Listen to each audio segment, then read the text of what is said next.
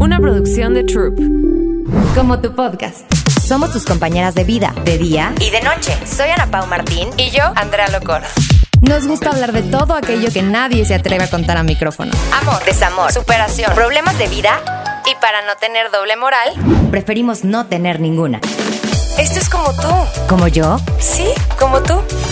Como tu podcast. Hola, hola, ¿cómo están? Yo soy Ana Pau Martín y estoy ahorita grabando nuevamente con... Conmigo, yo soy Andrea Locord, ¿cómo están? Ya regresamos a Como tu podcast. ¿Después de cuánto tiempo, amiga? Yo creo que cuánto nos dimos, como un añito. Un añito y tantito más, unas tantas dosis de depresión, unas tantas más de alegrías. pero Pandemias, ¿qué más vivimos? Amores.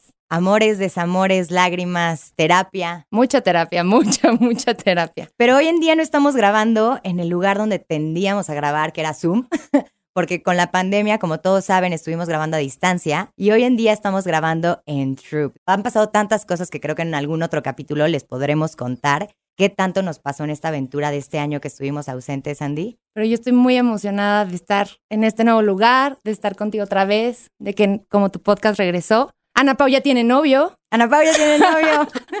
Eso era algo que no se veía venir, o sea, no lo veíamos venir. Y justo hablando de este tema, nos cuestionábamos que Andy aún está soltera, por si hay algún soltero por ahí que nos están escuchando. No, yo, ya- yo ya, ya no me enamoro. Justo es, el, justo es el tema del día de hoy, ¿por qué Andy ya no se enamora? Digo, ¿por qué nadie se enamora? ¿Por qué la gente ya no se enamora? No, no es cierto, por eso fui a terapia, pero vamos a buscar las razones y vamos a platicar hoy sobre las razones de por qué ya hoy en día hay muchas personas que ya no se enamoran. Bueno, ya iba a decir yo ya la conclusión, porque el mundo está de la fregada, ¿no? No, creo que sí hay muchas chavas y chaves en nuestra generación que definitivamente ya no quieren tener una relación formal.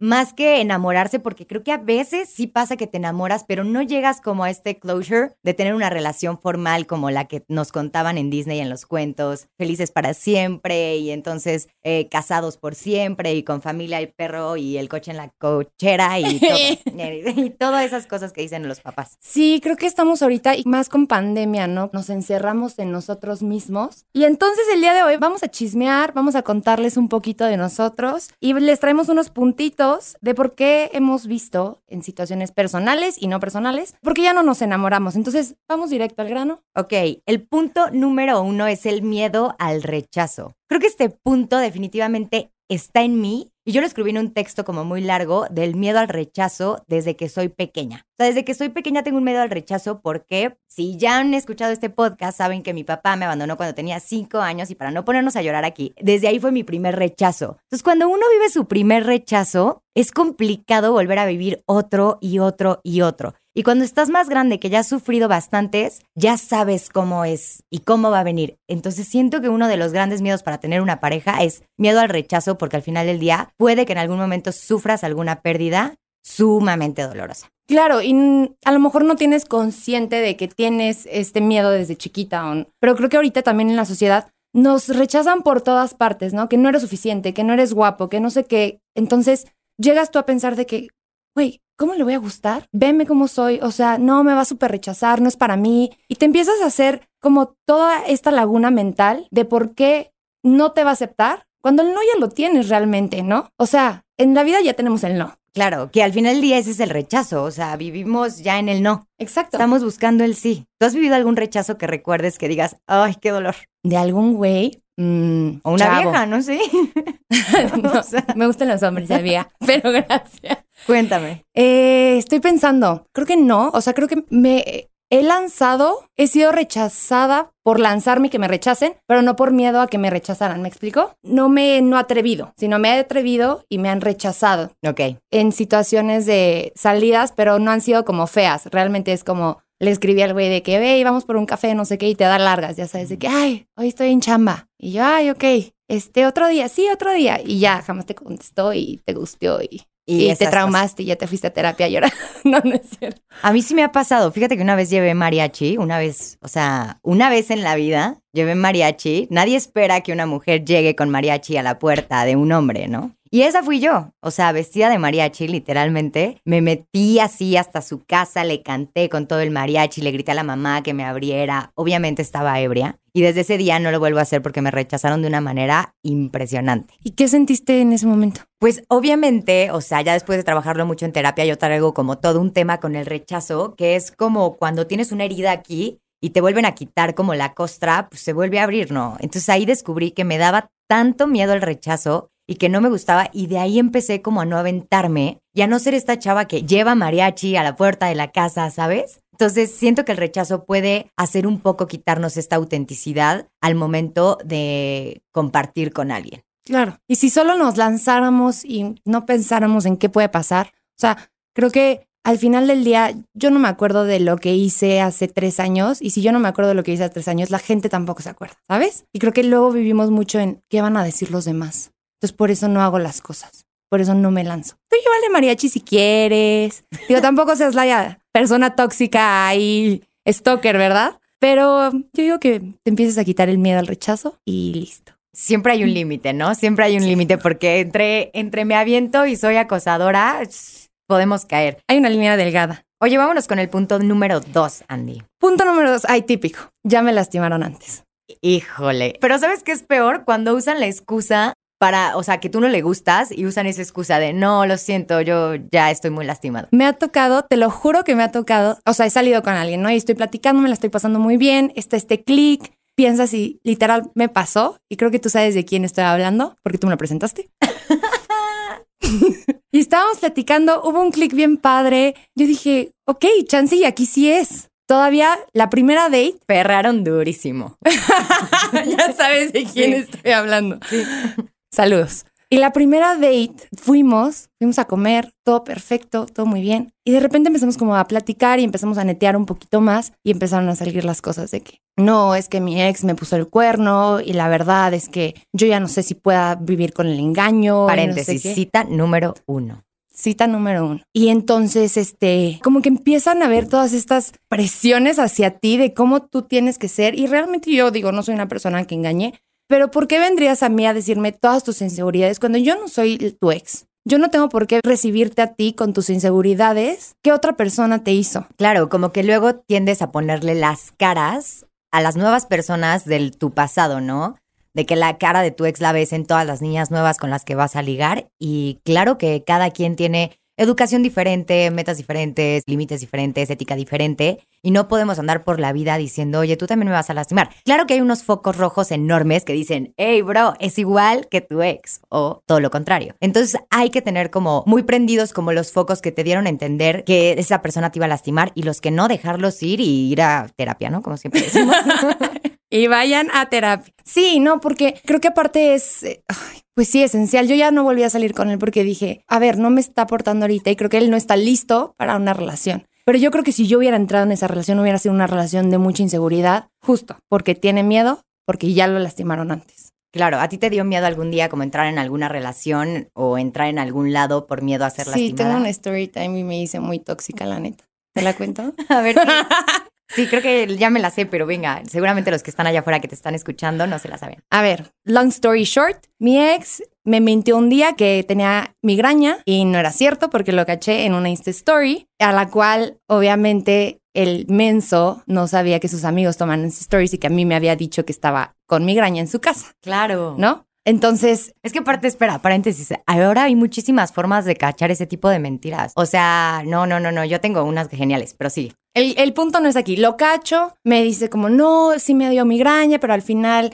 me marcó un amigo, etc, etc, lo perdoné, ¿no? Lo perdoné. Pero la verdad había algo en mí como una espinita y te lo juro, Pau, que no soy de esas personas que checan celulares pero me dio así como, pues es que la vez pasada me dijiste una mentira, como que, ¿por qué voy a creer esta vez eso? Si yo siempre he sido muy honesta y nuestra relación siempre ha sido muy así. Entonces un día se bajó al cajero, me acuerdo perfecto, y agarré su celular. Y hice un truquito ahí en WhatsApp y encontré, no les voy a decir porque está muy tóxica. Dice Andrea, hice un truquito, me mandé todos sus WhatsApps a mi correo electrónico. No, ese lo haces tú. No, no, mi truco fue nada más en el buscador poner mi nombre. Ok y te salen las conversaciones donde está tu nombre. Ajá, claro. Así ya no. tienes que buscarlo. Ya, ya, ya, ya. Y entonces me encontré una conversación donde estaba él hablando con su mamá y le decía, ma, voy a salir con tales amigos. Si te marca Andrea, porfa dile que estoy dormido en mi cuarto. Hombre.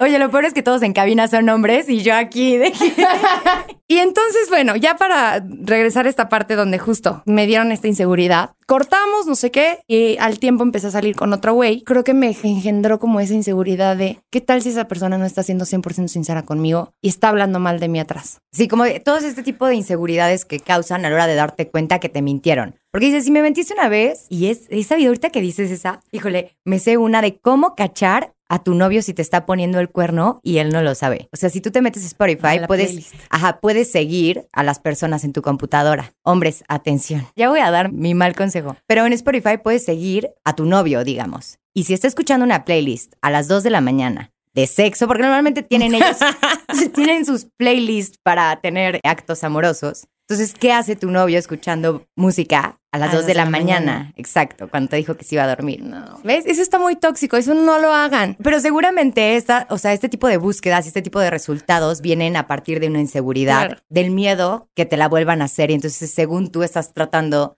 de cachar que no te la hagan. ¿no? Sí, pero, pero, bueno, bueno, regresando rápido nada más al final de esta historia, salí con este güey, me llevé su celular y chequé otra vez, hice la misma táctica de WhatsApp y le encontré como justo hablando con sus amigos como cosas bien y mal de mí. Y fue ese miedo, o sea, no entré a esa relación porque tenía miedo, porque ya me había pasado antes, entonces volví a repetir ese patrón, ¿sabes? Y creo que abrí los ojos y dije, ok, no vuelvo a hacer esto. No está bien. Uno, no está bien. Y dos, tengo que yo trabajar esta inseguridad para poder yo estar en una siguiente relación. Claro, y hasta que no pase eso, hasta que no trabajes con todas estas inseguridades vas a poder entrar. O sea, creo que esto es algo muy cliché que nos dicen por ahí, pero es verdad. O sea, hasta que no trabajamos ciertas inseguridades o que no le ponemos como masking a este tipo de fracturas, podemos poder entrar en otra relación. Entonces es como bien importante autovalorarnos, autochecarnos y empezar como desde cero, sin miedos y sin inseguridades. Justo. Pues vámonos al otro, amiga. Punto número tres, Pau dice. Me voy a ir hasta el 4 porque me parece el 3 que está como muy parecido. Ok. El 4 es, no, este me parece interesantísimo porque es algo que a mí me pasaba inconscientemente. Ahora me doy cuenta. No quiero volver a perder mi libertad. Me da miedo perder. Esa le pasa mucho a los hombres, güey. O sea, una quiere estar así melosa, encerrado en un cuarto viendo pelis y así. Los niños de que, güey, ya me amarró, este... O sea, hasta los hombres le- se dan así como... El típico comentario de, no, es que tu novia no te deja. Oh, no te deja, bro. Yo creo que entre los hombres sí les da muchísimo más miedo perder su libertad, o mínimo lo que yo veo, ¿verdad? Lo que alcanza a ver, a ver mis ojos. Seguro hay mujeres también. A mí me pasó mucho tiempo inconscientemente. Yo quería tener pareja, pero hacía todo lo contrario Para para, no no, tener. tenerla, porque yo no quería dejar mi libertad. O sea, inconscientemente, ¿verdad? No era algo que yo lo pensara. O sea, no era como yo quiero estar soltera de aquí a tanto tiempo y punto. No. Yo decía, quiero tener novio, pero hago todo lo contrario para estar sola. Porque no entendías que el tener pareja no significa perder tu libertad. Ese es el gran punto. Obviamente hay como 0.000% de la población en México que te puede dejar ser libre estando en una relación. O sea, que es una relación sana, ¿sabes? Entonces, o sea, el chiste creo que de esto es encontrar una persona que realmente tenga su vida, que no sea como otra vez este jueguito de la media naranja, que no, estén porque buscando no como- estamos buscando medias naranjas. Exacto. Estamos buscando naranjas completas que nos puedan complementar para acompañarnos en una vida. Porque al final no venimos a codepender del otro. O sea, mi felicidad no depende de la felicidad de mi pareja. O sea, yo no dependo de mi pareja. Y como no entendemos eso, entonces creemos que ya tenemos novia, entonces no podemos salir con los amigos. Entonces todo el tiempo son planes de pareja, ya no veo a mi familia, cositas así. Cuando realmente no, si tú te das tu espacio, o sea, creo que es cuestión de balancear y de platicar. Y pues por eso se llama pareja, porque es parejo. Claro. O sea, siento que tener una relación sana, digamos, porque siento que nunca llegas a ese punto, para empezar. Ahorita que estoy en una relación después de mucho tiempo haber estado soltera, definitivamente es mucho más fácil estar soltero a estar en pareja, porque es como conciliar los planes de ambos, tratar de encontrar como un punto medio, tratar de dialogar, de llegar a un punto. Entonces, yo creo que la libertad está hasta donde tú lo permitas, como tú lo quieras, con los tratos que tú llegues con tu pareja. Hay parejas que van de arriba abajo juntos y eso no significa que estén encerrados. Entonces, bueno, creo que yo más bien es como lo dialogues con tu pareja y lleguen como acuerdos no sé, los jueves de hombres, este, los miércoles de niñas, no sé, todas esas cosas que se hacen. Sí, o si tú quieres salir, sal, yo no tengo problema que yo me quede. ¿no? Exacto. Punto número, el que sigue. El Llevo- cinco. Ay, este, ay, es el mío. Llevo mucho tiempo solo. Sola, sole. ¿Cuánto tiempo, amiga? La universidad. Tres años. Así decía yo, ¿te acuerdas cuando estaba soltera? Toda una universidad. Tú llevabas más. Yo llevaba como cuatro años soltera y te lo juro que ya me sentía la peste. Mucho tiempo solo. Creo que tengo una persona que le pasa esto, que le encanta estar solo. Le encanta estar solo. O sea, disfruta mucho pedir comida y ver Netflix, no salir, quedarse en su cuarto, chambear. No está deprimido, pero él disfruta mucho su soledad. Y una vez me acuerdo perfecto que me lo dijo. Me dijo, Andy, es que disfruto mucho estar solo, pero quiero una pareja, pero es que me encanta estar solo. O sea, ese plan es del, como que el pensar el, ay, ir a ver a mi novia, de repente me causa como conflicto Como hueva, güey. porque disfruto mucho mi soledad. O sea, lo entiendo, pero creo que también viene un poquito en la barrera como de que te resignas a que, ah, bueno, pues como me gusta estar solo, pues me quedo solo. Creo que hay que lucharle ahí un poquito más porque yo creo que puedes encontrar muchas cosas que puedes disfrutar también estando con una pareja. A lo mejor estás muy conforme estando solo, ¿no? Y estás a gusto. A lo mejor tiene miedo. También puede ser miedo. O sea, creo que vienen de muchas cosas, pero puede ser como salirte de tu zona de confort, pues no te gusta. Pero creo que cuando sales de tu zona de confort es cuando más avanzas y cuando más te conoces y cuando más creces como persona. Y a mí me ha pasado, no últimamente, pero me pasó en algún momento donde yo decía, es que me gusta estar sola. Y, yo me acuerdo que tú me decías, te voy a presentar a alguien. Y yo lo veía y yo, no, amiga. Y no me gusta y no me gusta. O sea, ¿cuántas personas me enseñaste en foto? Y yo, no, no me gusta. Muchísimas. Se me acabó mi catálogo. Y aparte le decía a Pau, Pau, quiero un novio, preséntame a alguien. Y Paul, de que, güey, o sea, te he tratado de presentar a 80 personas y neta tú no quieres. Y sí, o sea, en ese momento estaba yo como, no quiero, y a lo mejor estaba todavía muy dolida de mi relación pasada y estaba resentida y yo creía que a lo mejor ya no iba a encontrar el amor. También estaba como un espacio mío donde no me encontraba yo. Entonces para mí era mucho más fácil como echarle la culpa al, ah, no encuentro a nada porque no hay nada. Pero pues realmente no me salía de mi zona de confort. No salía a dates, no salía a restaurantes ni a fiestas. Me quedaba con el mismo círculo de personas viendo a la misma gente. Pero ya salgo con gente, por si me quieren mandar un DM por, por Instagram. Por si ando por ahí por Tinder, este, por si me quieren mandar un mensaje, dice Andrea. No, a mí también me pasó, o sea, me pasó mucho tiempo, pero hubo un momento de mi vida, me acuerdo antes, ahorita ya estoy en una relación, ya llevo un año. Uh, ya duré, güey.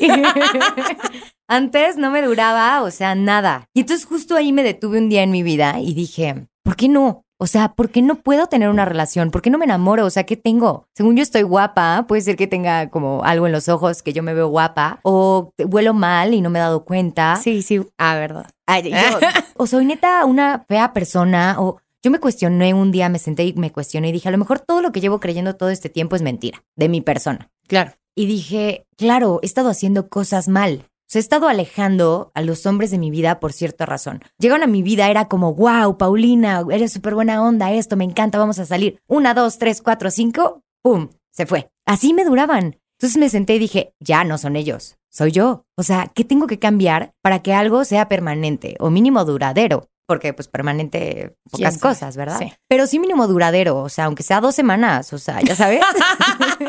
Entonces lo que hice fue como escarbarme en mí, porque muchas veces tendemos a echarle la culpa al otro. Al de afuera. Oye, es que él no quiere, es que él es un fuckboy, es que él esto, es que él estaba con cinco a la vez. Y entonces, tú dices, pero yo qué tengo que cambiar, ¿no? O sea, ¿qué tengo que modificarme? Y sí, dicho y hecho, había muchas cosas que cambiar en mí. Me quedé mucho tiempo sola, rascándome a mi persona, modificándolo, tú lo sabes, Andy. No salía de fiesta, me guardé, ya no me gusta salir de fiesta, pero bueno, ahora me quedé con eso. Leí libros, aprendí, vi mil videos de YouTube de la psicología, del hombre, de la mujer. ta, Ella ta, ta. estudiando. Luego Sí. les vamos a contar de esa teoría. No manches, estaría buenísima.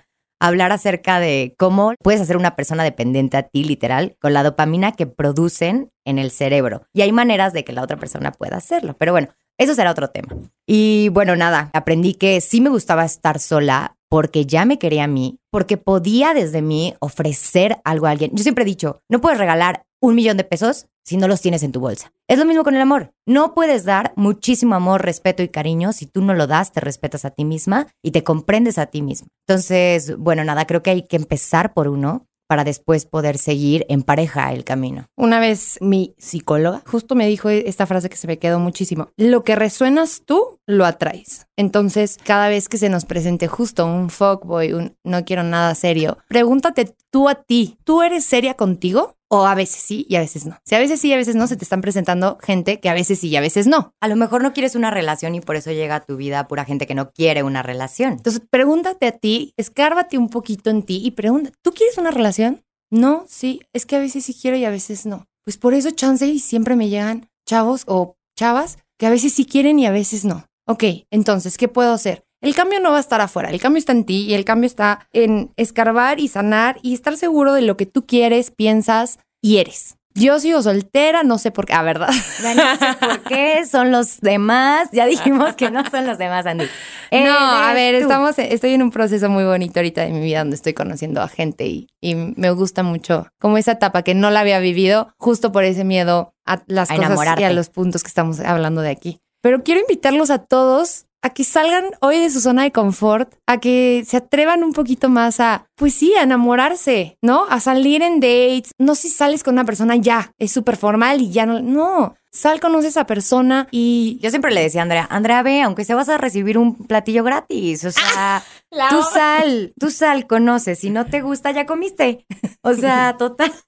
No, diviértense. ¿Qué tal si, a ver, pongamos este ejemplo. ¿Qué tal si vas, te invita un chavo a cenar, una chava, la conoces, te cae súper bien, pero sabes que no, o sea, como que no te gusta y no hay esta atracción como física para una relación. Te haces súper amigo del güey o de la vieja y de repente te invitan a un cumpleaños y vas y ahí está el amor de tu vida. Exacto. Hay que arriesgarse. Así yo conocí a mi novio. O sea, agarré un coche nueve horas de viaje y llegué hasta la playa. Pero bueno, Agarré como de provincia. Agarré así, me fui manejando, mana.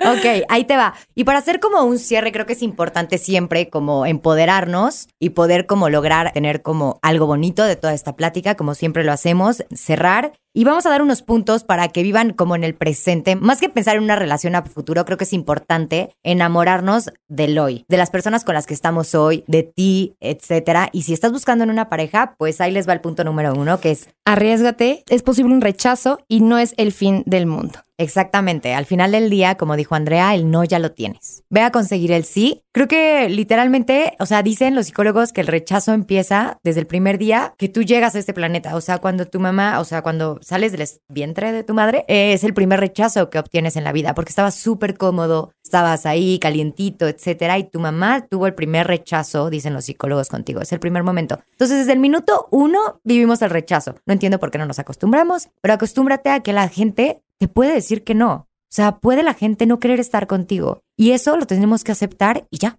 Y la primera persona que siempre se rechaza a uno mismo eres tú. Exacto. Entonces, punto número dos, aprende a dar más, a ceder en algo, puesto que para estar preparada a cambiar algún aspecto de mi realidad, que es lo que decíamos, ¿no? O sea, estar preparada a modificarnos nosotros mismos para poder ofrecer lo mejor de nosotros para cuando venga esa persona. Y tú estar como contenta con tu persona. Creo que lo dijiste perfecto. El siguiente es bajar mis expectativas. Ay, no. Bajar mis expectativas, ¿a, a qué nos referimos? Porque yo también tengo una lista muy larga. Pero a ver, Ya se le escribí al universo y le puse mi carta alto, bajo. Hoy se la Este. puse. De que, o sea, Y son tres no te hojas. burles porque sí es, eso sí es verdad. Y dice Andy, bueno, ok, le borro tres. ok.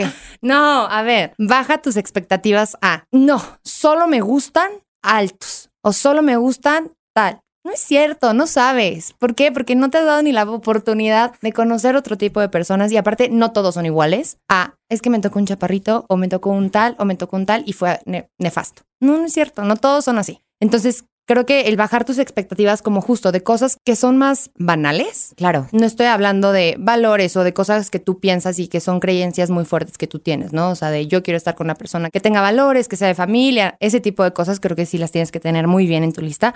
Pero el otro tipo de cosas donde son un poco más banales, esas creo que son las que tenemos que empezar a bajar y bajar nuestra guardia a permitirnos a recibir y a conocer y a aprender de los demás. Ay, pues sí, es muy difícil bajar las expectativas. La verdad es que creo que es un proceso de aceptar que nosotros también cometemos errores, que también este, no estamos guapísimos, que también muchas cosas, porque entonces dices, oye, yo estoy exigiendo esto, pero pues, lo- yo también lo doy. O sea, creo que la pregunta ahí muy amplia es, ¿estaría yo felizmente si estoy con una persona idéntica a mí? O sea, yo andaría conmigo mismo. Claro. En algún momento de mi vida me contesté que no. Claro, a ver, y si tú te quejas de alguien que llega todo el tiempo tarde, tú tienes que entonces siempre llegar temprano, Claro. ¿no? Porque no te puedes quejar de algo que tú careces. Entonces creo que también tienen que resonar tus acciones y tus palabras. Lo que dices, hacerlo. Creo que en todos nuestros podcasts lo mencionamos. El hablar y hacer lo mismo, ¿no? Decir y hacerlo. No nada más decirlo y no hacerlo, o nada más hacerlo y no decirlo, sino que concuerden las dos y entonces puedes entonces tener expectativas claras con la otra persona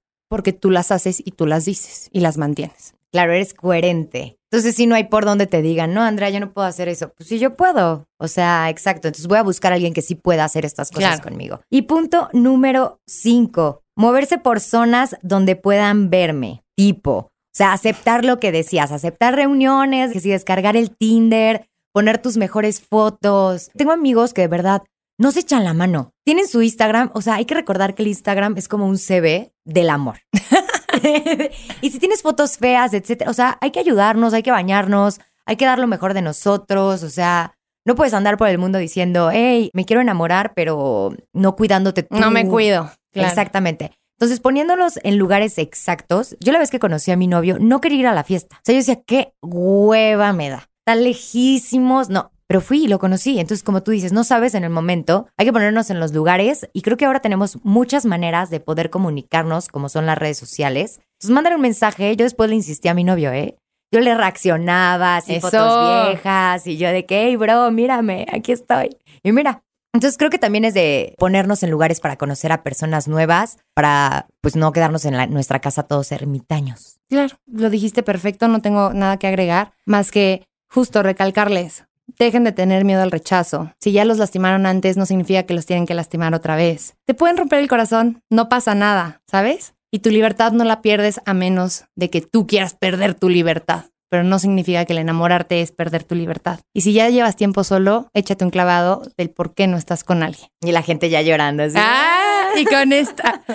Creo que esos los puntitos y los tips que nosotros les queremos dar el día de hoy. Más que nada, el por qué ya no me enamoro, invitarlos justo a enamorarse de sí mismos, de echarse un clavadito con ustedes, un cafecito, váyanse a leer un café y vean el por qué no se enamoran y si se quieren enamorar, qué tienen que hacer para cambiar. Ay, me encantó tu closure, Andy. Pues nada, recordarles que nos sigan en nuestras redes sociales porque por allá les vamos a estar poniendo como siempre que les damos una recomendación de un libro de este tema que vamos a escarbarle a ver qué les podemos recomendar para que compren, ya sea en Amazon o que lo compren físico, lo que ustedes quieran. Y que nos sigan en arroba como tu podcast. Andy, ¿cómo están tus redes sociales? Yo estoy como Andrea Locord y tú, Pau. Yo como Ana Pau Martín y les agradecemos muchísimo a la familia de True por habernos dejado grabar aquí en las instalaciones. Muchísimas gracias. Esto es como tú. Como yo. Sí, como tú. Como tu podcast. Una producción de Troop.